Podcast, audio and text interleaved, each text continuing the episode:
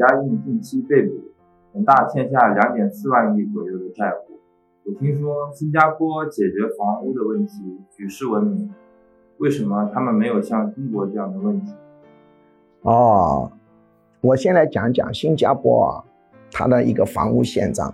新加坡的房屋系统分两部分，一部分是只有他国民和绿卡的人可以购买的主屋，还有一部分是全世界的人，包括他的国民都可以购买的公寓，以及一部分填海造出来的巨贵巨贵的别墅。他们的这个主屋啊，非常的便宜，便宜到什么地步呢？像刚刚毕业的大学生以及刚刚工作的年轻人，去购买这个主屋都是没有压力的。当然不能追求房子很大，比如我只追求一个一居室的房子，很轻松的能够购买到。为什么呢？因为他们的主屋是政府建造，定价就很便宜。除此之外，还有各类补贴政策，比如年轻人的什么。青年低收入补助啊，爸爸妈妈住的距离如果近一点也有补助啊，什么结婚补助啊，七补助八补助，补助到后面几乎年轻人都能够购买到主屋，而且这个主屋也可以转让的，转让了以后的话还可以获得很好的一个差价，所以新加坡政府这样大量投资这个主屋。是解决他国民住房的关键，而新加坡只有七百平方公里的土地，人口密度远超上海、北京。上海是六千多平方公里，而北京有一万几千平方公里的土地。相比之下，新加坡的政策是做得相当不错的。那么，新加坡在主屋这边的资金投入是怎么解决的？哦，这就是问题的一个关键，因为。新加坡的税收政策是低税制，他们的企业所得税只有我们中国的一半，而且呢税种少，总体税收呢是非常少的。光靠它的税收是根本没办法解决这个庞大的主屋投资的。他这个钱从何来呢？他实行了一种我们在学术上讲二元相对平衡的政策。李光耀这个人虽然没有理论总结。但是他实际是这么操作，他搞的是阴阳相对平衡政策，他一头去使用各种手法压低主屋的价格，一头使用各种手法啊刺激公寓的价格高涨，然后把公寓的土地进行批租，他的公寓是九十九年期限，比我们中国大多了二十四年，批租的这个地皮费巨贵。然后获得了巨额收益，这些钱就成为他建造主屋的来源。那么他怎么刺激这个公寓的价格上涨呢？他把公寓打扮成一种富人住的地方，他宣称富人才去住公寓。那么怎么才能体现富人的感觉？一定要从外观上让人感觉这个公寓啊跟主屋是不一样的。这公寓里头的设施跟主屋是一模一样的，或者说几乎一样的，但是外头一看呢，一眼就可以看出这是富人住的地方。为什么呢？主屋一楼是不住人的，都是透明的，是几根柱子。他们宣称这个主屋一楼是给大家聚会办婚丧嫁娶用的，而公寓一楼都是房子，所以一眼就看出来这个是普通人住的，这个是富人住的。还有一个重要的区别。公寓都有游泳池，主屋是没有游泳池的。然后他把这个房子的外观区别很明显的把它拉大，一眼就可以看出来这是富人住的，因为他深刻理解了富人赚钱赚到一定的程度，并不是用这些钱来吃喝用的。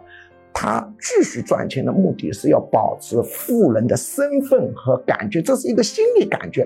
要充分满足这种心理感觉，就必须使得公寓一眼看上去就跟主屋差别开来。里头倒是可以一样的，外观上要有很大的差异。而且这个公寓是外国人也可以买的，尽量让这个公寓价格上去，然后获取巨额的金钱来补贴。当然，在公共管理方面，任何复杂的方面都要使用阴阳平衡政策。这个是李光耀没有总结出来的，他呢，所以交给他儿子的是具体的一个个招，理论上没有总结出来，导致他儿子呢稍微有点走偏了。但是总体上，他还是继承了李光耀的一个具体的招数。那么，这个就是他们解决住房问题的一个办法。那么，你问许家印的问题，为什么在新加坡比较难出现，对吗？负债二点四万亿左右，实在是太吓人。这是因为新加坡的政府有着强烈的讨好老百姓的倾向，就导致他对于各类社会问题反应速度很快。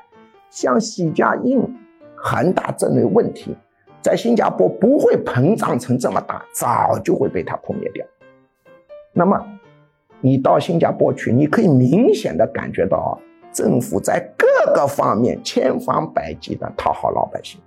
比如小到倒垃圾的问题，我们中国人倒垃圾都是要把垃圾搬下来到外头去倒的，对吗？李光耀说，我们要尽量让国人方便一点，所以他们设计的房子法定要求家里有一个垃圾口的，垃圾并不是拖下去倒的，而是什么从垃圾口上面啊嘣就扔下去的，它是采用这样的一个政策。所以他倒垃圾很方便。李光耀有个外号叫“超级奶爸”，这固然跟他的个人特质有关系，也跟他这个讨好老百姓的机制有关系。因为他们要选举的嘛，他一党制不是不通过选举的，而是他确确实实是通过选举啊。那么这个选举的压力就使得他这个讨好老百姓的倾向非常强，所以他对社会问题反应速度非常快，所以他才有这个超级奶爸这么一个称呼。当然，他也想的细，他儿子没有他想的那么细，但他儿子这个压力还是存在的，所以呢，这类问题不会膨胀的这么大，就会被他们扑灭掉。总结下来呢，就是他们对于房屋的问题采用了。二元平衡的运作，对于一部分房屋拼命的压制房价，对另外一部分房屋拼命的刺激它房价增高。当然，现在他有点走偏了啊，他儿子没有准确理解他爸爸的意思，然后通过走高房屋的那一块地皮的批租，获取巨额的钱财来补充祖屋。但有个前提，这个政府资金使用必须是廉洁的，如果不廉洁的话，这个钱进了这个政府后面浪费掉，这是。效果也不好的啊，同时他们对于社会问题反应比较快，所以呢，导致不会出现我们这样的如此啊巨大的这个负债危机。但是最重要的是，我讲的这句话是什么呢？你虽然是学经济学的啊，也是要对公共管理的原理要清楚。任何公共管理政策在实施的同时，一定是有正面好处。也一定有副作用，解除副作用的办法不是把这个公共管理政策的强度下降，因为强度下降了，副作用下降，正面作用下降，而是搞一个性质相反的东西跟它对冲。